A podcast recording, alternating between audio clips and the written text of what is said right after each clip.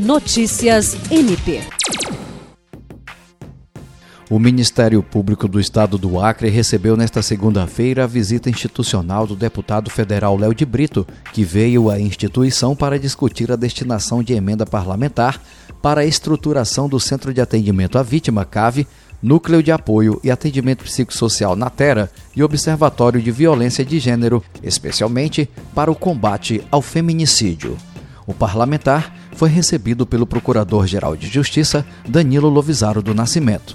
O corregedor-geral do MPAC, Álvaro Luiz Pereira, também esteve presente, assim como a coordenadora do Centro de Atendimento à Vítima e Núcleo de Apoio e Atendimento Psicossocial, Procuradora de Justiça Patrícia Rego. A verba destinada pelo parlamentar auxiliará no aporte de tecnologias que aperfeiçoarão ainda mais a atuação do MPAC.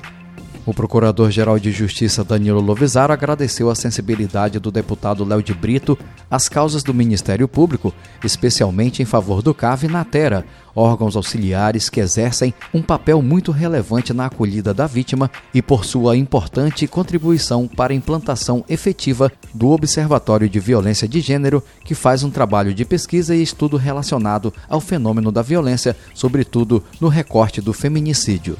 Jean Oliveira, para a Agência de Notícias do Ministério Público do Estado do Acre.